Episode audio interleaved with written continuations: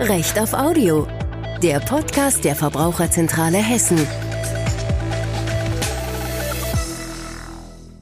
Es gibt so Tage bei der Arbeit in der Verbraucherzentrale, die entwickeln sich ganz anders, als man das zunächst denkt.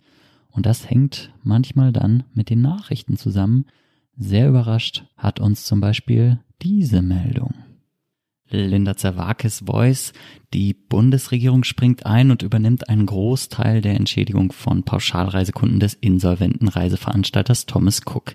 Mindestens 237 Millionen Euro könnten auf den Bund zukommen, denn die Versicherung des Veranstalters haftet nur zum Teil.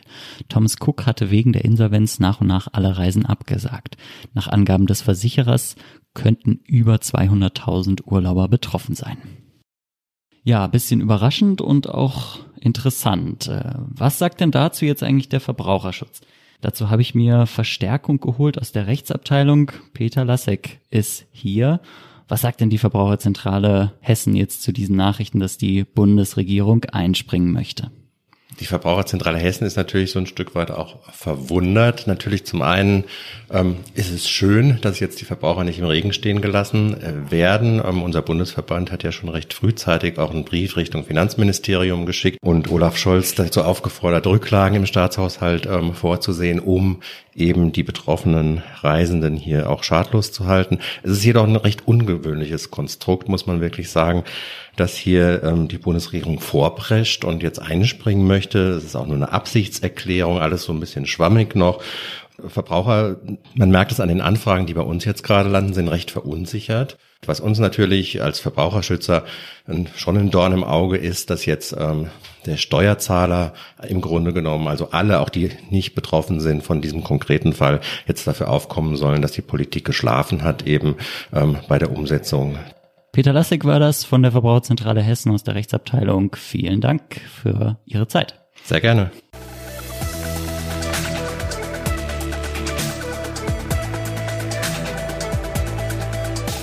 Der Verbraucherschutz also gewissermaßen mit einem lachenden und mit einem weinenden Auge. Wir wollen das Ganze noch ein bisschen vertiefen und zu den Hintergründen kommen. Richtlinie klingt immer noch Europarecht. Das ist eben auch Europarecht. Wie so häufig haben wir eine europäische Vorgabe für den Verbraucherschutz. Ich muss da immer ein bisschen an das Leben des Brian denken. Was hat Europa je für uns getan? Im Verbraucherschutz wirklich eine ganze, ganze Menge. Pauschalreiserichtlinie sagt eben, Schutz gegen Insolvenzen muss gewährleistet sein.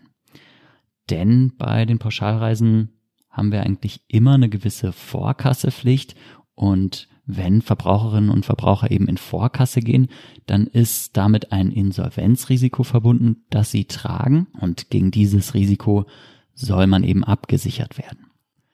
Bei der Wahl der Mittel ist der Gesetzgeber offen gewesen, das hat die europäische Richtlinie absichtlich nicht vorgegeben. Deutschland hat dann in das BGB eben die reiserechtlichen Vorschriften übernommen, die das umsetzen sollten und hat sich für so einen Versicherungsweg entschieden. Also für jede Insolvenz sollte eben eine Versicherung bestehen. Die Bestätigung, dass diese Versicherung auch besteht, ist der Sicherungsschein. Die Verbraucherzentrale legt immer großen Wert darauf, dass sich Reisende diesen Sicherungsschein unbedingt aushändigen lassen sollen und gut aufbewahren.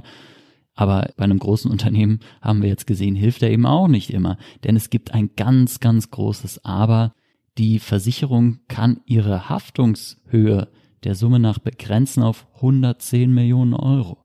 Und ja, das ist eine relativ einfache Rechnung, gerade wenn wir ein großes Unternehmen haben, wo irgendwie mehrere hunderttausende Reisende gleichzeitig unterwegs sind, dann bleiben irgendwie noch ein paar hundert Euro pro Person übrig für alle, alle, alle Zahlungen, die bei einer Pauschalreise so abgewickelt werden. Also Flug, Hotel, die Aktivitäten vor Ort und ja, das ist eigentlich absehbar, dass das zu Problemen führen kann, weil gerade eben auch die spontane Rückholaktion von zigtausend Menschen organisiert werden muss und das eben auch ganz schön ins Geld geht. Ja, also September 2019, äh, Thomas Cook ist insolvent. Zuerst trifft es dann nur die britische, dann eben auch die deutsche Thomas Cook und damit begannen dann relativ schnell die Probleme. Kurzfristig war gar nicht klar, wer ist überhaupt Versicherer. Das hat sich dann relativ schnell geklärt. Die Zürich-Versicherung hat gesagt, ja, übrigens, wir sind diejenigen, die jetzt einspringen müssen. Aber das macht für uns alles die Kaera AG, denn die Zürich hatte sich dann quasi diesen Dienstleister Kaera AG ins Boot geholt, um das alles abzuwickeln. Und bei so einer großen Insolvenz ist es dann sogar schon schwierig, die Erreichbarkeit darzustellen. Also der Dienstleister war, nach dem, was Verbraucherinnen und Verbraucher uns berichtet haben, eben nicht immer so ganz leicht zu erreichen. Und das war nicht alles äh, an Problemen, mit denen die Verbraucherinnen und Verbraucher zu uns kamen. Es waren eigentlich drei Aspekte. Zum einen, wie komme ich eigentlich aus dem Urlaub wieder zurück, wenn ich schon da bin und plötzlich mein Veranstalter insolvent ist. Dann, was passiert eigentlich mit dem Urlaub in so und so vier Wochen? Muss ich denn jetzt noch weiteres Geld bezahlen? Ich hatte vielleicht bisher nur die Anzahlung geleistet. Muss ich jetzt wirklich noch den Rest bezahlen? Ja, und der dritte Aspekt, was mache ich eigentlich mit dem Hotel, das nochmal von mir Geld möchte, obwohl ich eigentlich schon die komplette Pauschalreise bezahlt hatte? Die Zürich meldete dann irgendwas von, wir mussten ungefähr 140.000 Menschen zurückholen aus den Urlaubsgebieten. Und das ist natürlich eine ganz schön stolze Anzahl. Da zeichnete sich dann relativ schnell ab, oh je, mit der Begrenzung auf 110 Millionen Euro, das wird ganz, ganz schwierig. Möglicherweise bleiben eben Verbraucherinnen und Verbraucher auf Schäden sitzen. Das war für uns von Beginn an sehr, sehr ärgerlich, denn es war absolut absehbar. Man muss ganz klar sagen, dieser Deckel war zu niedrig bemessen. Er stammt ursprünglich aus den 90er Jahren, wo er mal mit 200 Millionen D-Mark bemessen wurde. Und dann ging es ja so ein bisschen wie auf dem Wochenmarkt. Ich muss verrückt sein. Ich pack da einfach nochmal ein paar Millionen drauf und ich mache einfach eine Anpassung auf 110 Millionen Euro. Mensch, toll, oder? Selbst durch Inflation wären aus den 110 Millionen Euro inzwischen 145 Millionen Euro geworden. Leider wurde der Deckel eben überhaupt nicht angepasst. Juristinnen und Juristen haben schon früh gesagt, das ist rechtswidrig, dieser Deckel. Den sieht das Europarecht so überhaupt nicht vor. Gewichtige Stimmen forderten deswegen auch eine Anpassung. Gerade wenn man eben auch betrachtet, dass die großen Reiseveranstalter mit Milliardenumsätzen zu tun hatten, also eigentlich durchaus auch Geld gehabt hätten.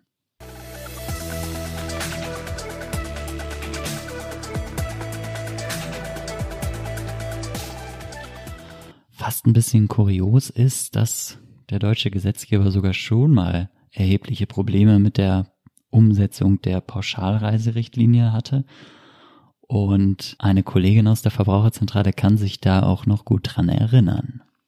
Zwar ist jetzt Katharina Lawrence bei mir. Katharina, du hast ein Déjà-vu, oder? Ja, ich habe als erstes gedacht, das habe ich doch schon mal mitbekommen, Anfang der 90er Jahre, dass ein Reiseveranstalter pleite ging und damals hieß es dann, Bonn muss zahlen.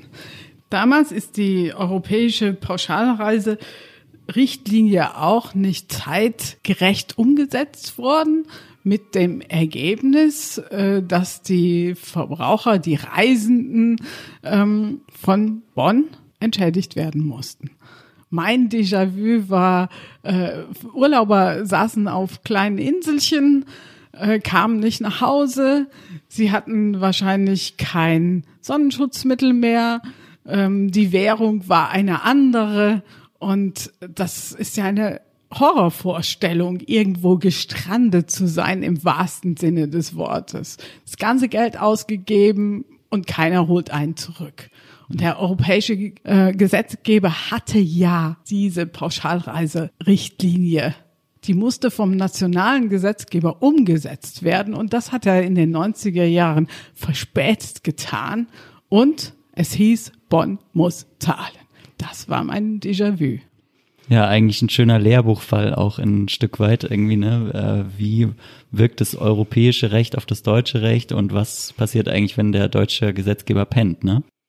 Ja klar, so haben wir das gelernt. Wir, so ist uns äh, als junger Juristen Europa näher gebracht worden und wir haben auch dann das Verbraucherrecht aus Europa lieben gelernt. Es gibt viele gute Ideen des europäischen Gesetzgebers, die wir heute im Alltag als selbstverständlich nehmen.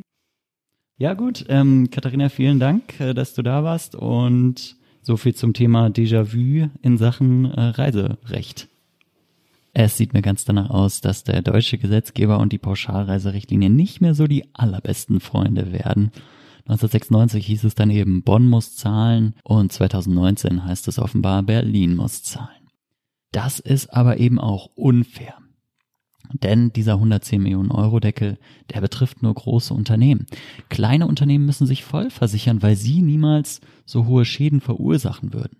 Damit werden die großen Unternehmen also bevorzugt. Die großen Reiseveranstalter, die können sich Versicherungsprämien sparen und die großen Versicherer, die sparen sich auch Versicherungskosten. Denn die 110 Millionen Euro, die gelten pro Geschäftsjahr und sogar pro Versicherer. Und hier wird's richtig absurd. Also wenn die Zürich jetzt fiktiv einen weiteren großen Veranstalter versichert hat und der in die Insolvenz rutschen würde, dann wären die Schäden noch viel größer. Zürich hätte in diesem, wie gesagt, glücklicherweise fiktiven Beispiel nämlich dann sagen können, ja, die 110 Millionen Euro, die brauchten wir ja schon für Thomas Cook, das Geld ist jetzt komplett leer, hier kriegt jetzt keiner mehr irgendwas.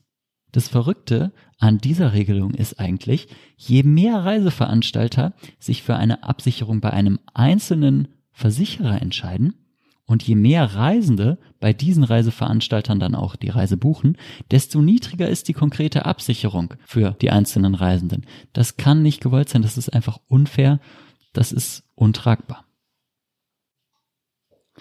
Und damit sind wir in der Gegenwart angekommen. Zürich Versicherung vermeldet einen herzlichen Glückwunsch, wir haften. Und zwar zu 17,5 Prozent. Die Rückholung von 140.000 Menschen die hat schon einige Millionen verschlungen. Insgesamt gehen die Schäden so in Bereich von 287 Millionen. Da bleiben noch ungefähr 50 Millionen übrig. Das ist nicht mal ein Viertel. Das ist wirklich völlig unhaltbar. Und das Problem ist eben, es kam mit Ansage. Die Frage ist natürlich, was macht man jetzt damit? Ja. Der Europäische Gerichtshof, das ist die gute Nachricht, der versteht überhaupt keinen Spaß mit Mitgliedstaaten, die Quatsch machen mit dem europäischen Recht. Wenn sie Quatsch machen, dann haften sie auch. Denn das europäische Recht, das muss nicht nur umgesetzt werden, es muss auch wirksam umgesetzt werden. Das ist der sogenannte Effet util. Und ganz bemerkenswert, sogar ein Gutachten im Auftrag der Zürich Versicherung sieht jetzt den Staat in der Verantwortung, Staatshaftungsansprüche Ganz interessante Gemengelage, die Zürich jetzt als Anwalt der kleinen Leute, aber tatsächlich gibt es gute Argumente für die Staatshaftung, das werden wir noch sehen. In dieser Umsetzung kann man guten Gewissens argumentieren, liegt eine so fehlerhafte und so offenbar fehlerhafte Umsetzung, dass ein qualifizierter Verstoß gegeben ist und dieser Verstoß war eben dann auch kausal dafür, dass jetzt viele Verbraucherinnen und Verbraucher einen erheblichen Schaden haben. Dementsprechend hat dann die Bundesregierung einfach auch gesagt, wir entschädigen jetzt gegen Abtretung der möglicherweise dann bestehenden weiteren Ansprüche, was immer das heißen mag. Und damit sollen dann hoffentlich keine Schäden bei den Verbraucherinnen und Verbrauchern übrig bleiben. Frau Lamprecht befürchtet eine, Zitat, Flut von Klagen, aber ja, der genaue Ablauf ist gegenwärtig einfach unklar. Ich habe die Meldung insgesamt so verstanden, don't call us, we call you. Möglicherweise hat man da wieder Angst vor dem Zusammenbruch der Telefonverbindung, wie das eben schon mal bei Thomas Cook der Fall war. Also die Bundesregierung hat angekündigt, auf die Leute zuzukommen. Einerseits ist es natürlich gut, denn Verbraucherinnen und Verbraucher haben sich auf den Insolvenzschutz verlassen. Wofür hat man denn diesen Sicherungsschein in der Tasche? Aber andererseits ist das Ganze auch bedenklich. Natürlich komme ich jetzt mit dem typisch juristischen Dammbruchargument, aber ein Stück weit stimmt das. Wo kommen wir denn dahin? Die Kritik lautet so ein bisschen, es ist doch gar keine Grenzziehung mehr möglich. Was ist denn mit anderen Insolvenzen? Was ist denn, wenn der Energieversorger pleite geht? Was ist denn, wenn der Online-Shop pleite geht? Nicht zuletzt auch, wo ist überhaupt der Unterschied zur Air Berlin Insolvenz, wo Verbraucherinnen und Verbraucher ja einen Schaden hatten? Jetzt mag man einwenden, gerade bei Air Berlin, Flugreise ist nun mal keine Pauschalreise, aber das sind auch juristische Spitzfindigkeiten, die man doch keinem so richtig erklären kann. Letzten Endes Flugreise, Pauschalreise, ich habe beides mal eine hohe Vorkasse. Ich trage das Insolvenzrisiko für eine Firma. Bei dem einen Fall bin ich einfach abgesichert von Gesetzes wegen, bei dem anderen gucke ich in die Röhre. Vor allem bedenklich ist aber diese lobbyfreundliche Gesetzeslage, die hat große Reiseveranstalter und Versicherer viel Geld gespart. Jetzt zahlt die Bundesrepublik aus Steuermitteln also das, was eigentlich die Unternehmen hätten zahlen müssen. Hier wurden ganz klassisch Gewinne privatisiert und Verluste verstaatlicht. Dabei hat sich die Bundesregierung 2017 als sie das Gesetz zum letzten Mal angefasst hat, sogar darüber Gedanken gemacht, ob der Deckel noch Sinn ergibt. Justizminister damals Heiko Maas. In den Bundestagsdrucksachen findet sich noch die Argumentation. Für die Nerds unter euch packe ich es in die Show Notes. Könnt ihr gerne mal reinschauen. Dort heißt es, Versicherungen könnten Versicherungsschutz gar nicht anbieten, wenn das Haftungsrisiko unbegrenzt wäre. Ich weiß nicht, ob das 2017 wirklich noch zugetroffen hat. Jedenfalls inzwischen ist das definitiv falsch, denn der Gesamtverband der deutschen Versicherungswirtschaft sagt, sie stehen auch für die Absicherung großer Reiseveranstalter in voller Höhe zur Verfügung. Sogar gegen einen Inflationsausgleich wird dann argumentiert. Und zwar heißt es, dass es den nicht braucht, weil zwar die Umsätze der Reiseveranstalter gestiegen sei, aber das Schadenspotenzial sei unverändert, denn die Reiseveranstalter würden angeblich inzwischen das Geld schneller an die Hotels und die anderen Leistungserbringer weiterleiten, sodass ja die Kunden keinen höheren Risiken ausgesetzt seien. Das halte ich für sehr schwierig.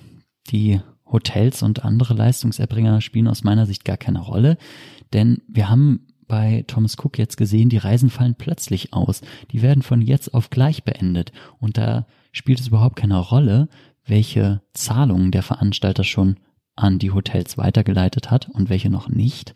Und im schlimmsten Fall fordern die Hotels ja von den Verbraucherinnen und Verbrauchern sogar nochmal Geld und halten zu dem Zweck dann sogar die Reisenden fest.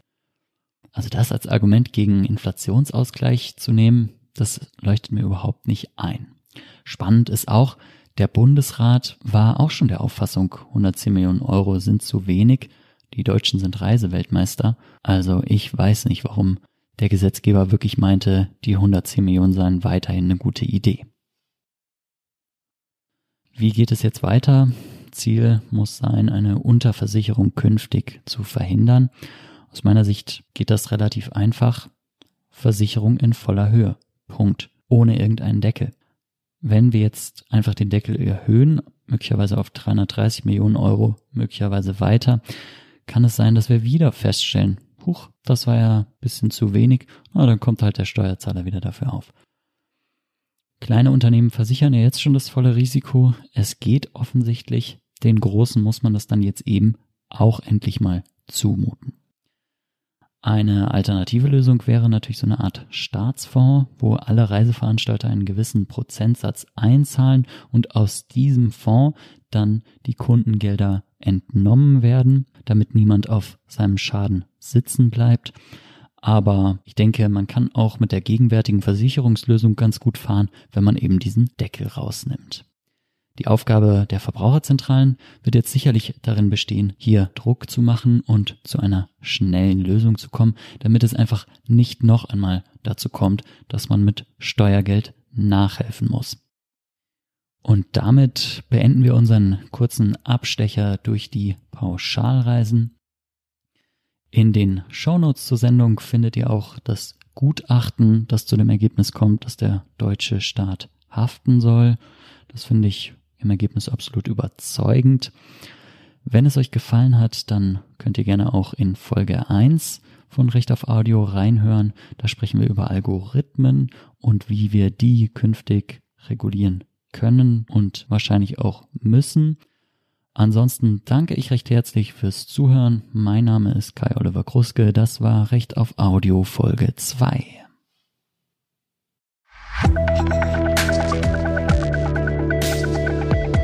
Recht auf Audio, der Podcast der Verbraucherzentrale Hessen.